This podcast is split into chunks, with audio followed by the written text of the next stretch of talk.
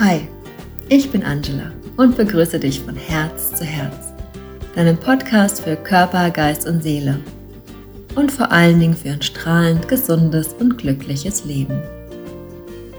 Und in der heutigen Folge geht es darum, wie der Yoga aus ayurvedischer Sicht betrachtet wird. Denn Yoga und Ayurveda gehören eigentlich zusammen. Vielleicht weißt du ja auch schon, dass der Yoga und auch der Ayurveda ja beide aus Indien kommen ursprünglich und Schwesternwissenschaften sind.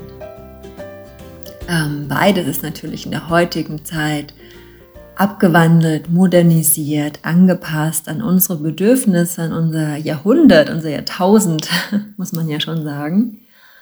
Und das ist auch gut so, denn unsere Körper, unsere Bedürfnisse, unsere Alttage oder Alltage eigentlich, nicht Alttage, ähm, haben sich natürlich verändert in den letzten 5000 Jahren und daher muss natürlich oder darf natürlich auch der Umgang mit Yoga und Ayurveda und unserer, mh, mm, unserem alltäglichen ähm, ja, Praxis eben auch angepasst sein. Ayurveda selbst ist äh, das Wissen vom ganzheitlichen und gesunden Leben, ne, auf der Basis eben von Prävention, aber auch von Heilung.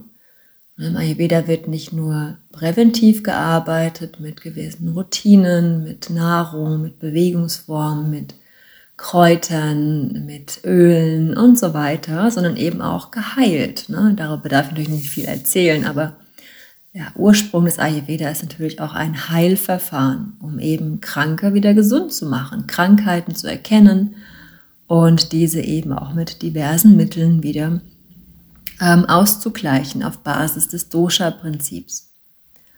Und der Yoga, wie du sicherlich auch weißt, ist ähm, ja eben das Wissen von der Bewegung beziehungsweise der Hatha-Yoga. Wenn ich jetzt Yoga sage, meine ich ausschließlich Hatha-Yoga.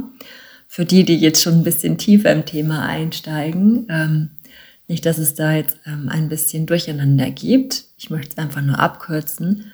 Denn Hatha Yoga ist der Yoga der Bewegung, der gesunden Bewegung. Und je nachdem, was für ein Typ du bist, ähm, welches Alter du hast, welche Bedürfnisse du gerade hast, ob du vielleicht auch irgendwie gesundheitlich angeschlagen bist oder mh, mm, ob dein Alltag eben gewisse Einschränkungen bietet, sind eben, ist eben deine Yoga-Praxis auch vielleicht ganz unterschiedlich. Und das ist auch okay. Ne? Deswegen gibt es auch im Ayurveda wie im Yoga so viele Möglichkeiten, so ein breites Angebot, dass für jeden etwas dabei ist. Und auch das zeigt doch schon, finde ich, dass wir niemals das eine für jeden finden können. Ne? Weder in der Prävention noch in der Heilung, noch ähm, generell eben in der Gesundheitslehre. Und das sollte es dir auch manchmal zu denken geben, wenn du Angebote bekommst ne, auf diese ganzen Werbedinge. Äh, wenn du das eine machst, dann bist du jetzt wunderschön. Wenn du das andere machst, bist du super schlank. Und wenn du das noch machst, dann bist du dein Leben lang nur noch gesund. Das ist nicht möglich. Ne? Also es gibt nicht diese eine oder zwei oder drei Sachen, die für jeden perfekt sind, um eben gesund zu sein. Natürlich gibt es Empfehlungen, die so allgemein sind, ähm, dass sie für jeden gültig sind, wie zum Beispiel, wenn ich dir jetzt sage, du solltest dich jeden Tag etwas bewegen, dann ist es natürlich für jeden richtig. Die Frage ist nur, wie soll diese Bewegung aussehen? Wie lang soll sie sein? Wie intensiv darf sie sein? Und so weiter. Und das ist wieder das Individuelle. Ich finde, am wichtigsten, ne, wenn du mir schon ein bisschen folgst, ist eben deine eigene Intuition, dein eigenes Bauchgefühl, ähm, dein, vielleicht auch deine Erfahrung, die du schon selbst gemacht hast mit der einen oder anderen Sache, wo du sagst, oh, das hat mir nicht so gut getan oder das fand ich richtig gut, aber ich habe es wieder vergessen, ähm, das wieder aufleben zu lassen. So geht es mir auch. Ne? Also ich hatte, ähm, ich bin jetzt bald 40, 40 Jahre jung und habe in diesen, ich sag mal bewusst in den letzten 25 Jahren sehr viele Dinge getan, ähm, die mir zum Teil nicht gut getan haben, die ich wieder ablegen durfte, aber auch Dinge, die mir sehr gut getan haben, die ich dann behalten habe oder wiederentdeckt habe zwischendurch. Und die ändern sich aber auch immer wieder. Ne? Dann, auch wenn ich jetzt natürlich nicht alt bin, aber doch in einem Alter, wo man sagen kann, der Körper hat sich schon wieder stark verändert. ähm, die Ansprüche haben sich verändert und so eben auch mh, hm, die Bedürfnisse. Auch in Form der Bewegung, der Yoga-Praxis. Ne? Genauso wie im Ayurveda auch mit der Ernährung und mit dem Schlaf. Ne? Ich lege heute viel mehr Wert auf Schlaf als vor 20 Jahren. Aber das kennst du vielleicht. Ne? Vor 20 Jahren war die Nacht der Tag. Also bei mir jedenfalls sehr oft. Und mh, mm, jetzt ist die Frage, was hat der Yoga eben mit dem Ayurveda direkt zu tun? Also, ne, wenn du die Ayurveda-Lehre schon ein bisschen beobachtest oder mir schon länger folgst, folgst, weißt du auch, dass es verschiedene Doshas gibt, ne, verschiedene Bioenergien. Ne, wenn du äh, vielleicht im Detail etwas mehr darüber hören möchtest, da gibt es ein paar Dosha-Folgen dazu, die kann ich dir empfehlen. Die markiere ich auch nochmal in den Show Notes. Da kannst du direkt draufklicken und sie dir anhören im Detail. Aber jetzt ganz allgemein nochmal in Kurzform. Es gibt das Vata, Pitta und Kapha Dosha. Und es ist so, dass natürlich auch ähm, aus diesen Doshas Mischformen entstehen, ne? wie Vata Pitta, Pitta Vata, Vata Kapha, Kapha Vata, Pitta Kapha oder Kapha Pitta. Oder wenn es ganz gut läuft, Tridosha. Also dann hast du alle drei Doshas in dir und in ungefähr gleicher Ausprägung. Das bedeutet zum einen, dass alle drei Doshas wunderbar in Harmonie sein können, aber auch wunderbar komplett durcheinander gehen können. Aber das kann auch jedem anderen passieren. Und jedes Dosha hat eigene besondere Beschreibungen, Eigenschaften, die eben dieses Dosha ausmachen. Ne? Vata steht eben für Leichtigkeit, für Bewegung, für Kälte, Trockenheit, Rauheit, aber auch für Kreativität, Spielerisches, ähm, ähm, ja, so, ne, diese, diese Richtung. Und Pitta ist eher das mobile, äh, fließende, hitzige, ähm, feuchte, ölige, aber auch das ähm, strukturierte, organisierte, gut verstoffwechselnde vor allen Dingen Prinzip. Und Kapha ist eben das starke, stabile, ähm, etwas schleimige, mh, mm, liebevolle, ruhige Prinzip, ne, das eben für Stabilität auch gut steht.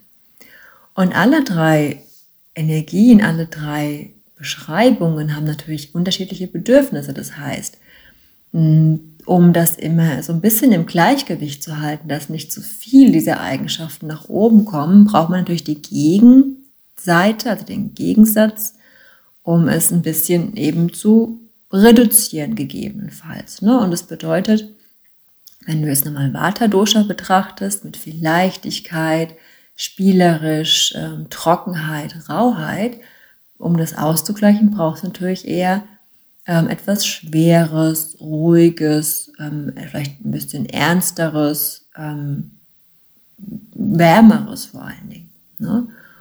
Und wenn du das jetzt auf die Yoga-Praxis beziehen würdest, würde ne, dann hier bedeuten, dass du vielleicht weniger Bewegung in deine Yoga-Praxis einbaust. Ne? Dass dann Vata-Menschen oder Menschen mit einem Vata-Überfluss, also es können ja auch Menschen sein, die Pitta Kapha sind, aber zu viel Vata gerade eben im Ungleichgewicht ist, dass diese Menschen dann ihre Praxis eher mehr ruhige Asanas einbauen, ähm, mehr kräftigende Asanas einbauen, also stabile Haltungen, die etwas länger gehalten werden, nicht so viel fließen, nicht so schnelle Bewegungen, ähm, auch vielleicht etwas Wärmendes, ne, dass du vielleicht auch in einer warmen Umgebung praktizierst, also den Raum auch vorheizt, dich etwas wärmer anziehst, auch schaust, dass du in deiner Endentspannung gut, gut gewärmt bist, ne, mit Pullover, Strümpfen, mit einer Decke, dass du auch eine intensive Entspannung praktizierst, ne, auch dieses einfach mal sitzen in der Meditation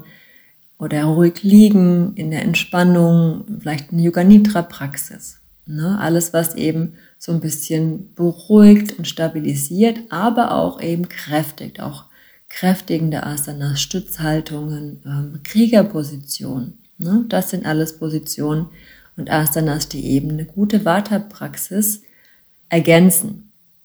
Das heißt nicht, dass Vata-Menschen nie wieder Vinyasa oder Ashtanga oder fließende Übungen machen dürfen oder ähm, joggen dürfen oder sonst irgendwelche schnellen Dinge und äh, aktivierende Dinge. Das heißt, nur wenn du merkst, oh, es ist gerade zu viel Energie, zu viel Vata-Energie in mir, es wird alles zu unruhig, zu lebendig, zu wild, dann solltest du immer wieder diese ruhige Praxis mit einbauen. Ne? Für einen sehr intensiven Vata-Menschen ist nur ruhige Praxis zu langweilig. Ne? Der hat dann überhaupt keine Lust mehr, irgendwas zu machen und macht dann am Ende gar nichts mehr. Und ähm, das ist nicht realistisch. Deswegen finde hier auch das Gleichgewicht. Ne? Prüfe, wie du dich fühlst, ob du merkst, es ist schon zu viel Wildheit in dir, dann bau diese ruhige Praxis ein. Ne? Ansonsten gern immer mal wieder das spielerische, fließende, äh, auch bewegende in deinem Alltag. Pittermenschen zum Beispiel, ne, wenn du nochmal darüber nachdenkst, ne, sind eher ölig, mobil, sehr hitzig, ähm, sehr strukturiert, sehr organisiert, sehr verplant vor allen Dingen auch. Ne? Und Pitta-Typen, wenn du die Yoga-Praxis betrachtest, wenn du entweder ein intensiver Pitta-Typ bist oder jemand, der gerade in einer Pitta-Dysbalance ist, also im Ungleichgewicht, der äh, sollte eher was Spielerisches und Leichtes in den Alltag einbauen. Ne? Also dieses Ernste und Strukturierte darf ein bisschen reduziert werden und eben der Yoga-Praxis auch gerne mal mit Musik arbeiten. Ähm, vielleicht ein bisschen Tanzbewegung mit einbauen, die Asanas. Ne? Dieses äh, wenn du zum Beispiel ein paar Vinyasa-Praktiken ähm, übst, dass du ähm, nicht so ernst bist in der Haltung, sondern eher etwas Spielerisches, Bewegliches einbaust, ähm, mit der Musik fühlst und dich hineinbewegst. Aber auch hier erdende Praxis mitnehmen, denn auch Pitta kann ein bisschen zu, in, zu sehr in die Leichtigkeit gehen. Und auch da darf man ein bisschen das Erdende einbauen. Auch kühlende Atemübungen zum Beispiel tun Pitta-Menschen sehr gut, denn sie neigen ja zur Überhitzung, zu viel Hitze und zu viel Wärme ähm, im Körper zu bunkern und daher schnell zu schwitzen, schnell einen roten Kopf zu kriegen. Na, da gibt es zum Beispiel die Praxis von Sitali oder Sitkari. Wenn du das nicht kennst, das ist eine Atemübung, die wunderbar kühlt. Dazu ähm, rollt man die Zunge und atmet durch den Mund ein. Ich zeige dir das mal, ich Lass dich mal hören. Hört sich so ein bisschen schlurfend an. ne? Und wenn du die Zunge rollst durch den Mund schlurfend einatmest, nimmst du diese kühle Luft in den Körper auf und dann einfach durch die Nase entspannt ausatmen. Es gibt Menschen, die können ihre Zunge nicht rollen, ist, deswegen bist du nicht falsch, sondern es ist einfach eine Anatomie-Sache. Ähm, dann klapp einfach die Zunge nach hinten an den Gaumen und dann bietet sich automatisch von der Seite so eine so eine Falte, durch die man einatmen kann. Das ist dann ähnlich. Hört sich ein bisschen anders an. Ich kann es dir jetzt leider nicht zeigen, aber ich mache bestimmt mal ein YouTube-Video dazu. Sei einfach aufmerksam und folge meinem YouTube-Kanal und dann siehst du auch, wenn mal, ähm, wenn da mal ein Video auftaucht zu Siddhari oder Siddhkali. Und das ist eine schöne Übung, um vor allen Dingen im Sommer oder wenn man sehr überhitzt ähm, in der Yoga-Praxis ein bisschen zu kühlen und sie damit schnelle Praxis zu haben, also schnelle Kühlung zu haben. Kaffermenschen, ne, wir sind jetzt auch schon bald in der Kafferzeit, der Februar hat ja schon begonnen, ähm, ist schon mittendrin eigentlich, ähm, jetzt ist ja schon fast die Kafferzeit, Ende Februar geht es ja schon los. Da kann man schon drüber nachdenken, wieder ein bisschen mehr Kafferenergie einzubauen in die Yoga-Praxis. Das heißt also, auch wenn du kein Kaffertyp bist, aber merkst, dass zum Beispiel jetzt in der baldigen Kafferzeit äh, der Körper so schwer wird und so träge und so müde, dann ist so eine Praxis für einen Kaffertyp wirklich auch gut für dich mal. Ne? Und Kaffermenschen brauchen aufgrund dieser Stabilität, dieser Ruhe, dieser Schwere einfach auch eine Praxis, die ausgleicht, die mehr Bewegung bringt. Ne? Da ist auf jeden Fall fließende Bewegung, Vinyasa, ähm, viele Sonnengröße, ähm, alles, was so ein bisschen zum Schwitzen bringt und den Stoffwechsel anregt, was eben auch Entgiftung im Körper fördert, hilfreich. Ne? Da kann man auch wunderbar Atemübungen machen, die entgiftungsfördernd sind, wie zum Beispiel Kapalabhati. Ne? Das reinigt so ein bisschen die Lungen, aber aktiviert auch den Darm, ähm, hilft so ein bisschen bei der Entgiftung oder drehende Asanas, vorbeugende Asanas.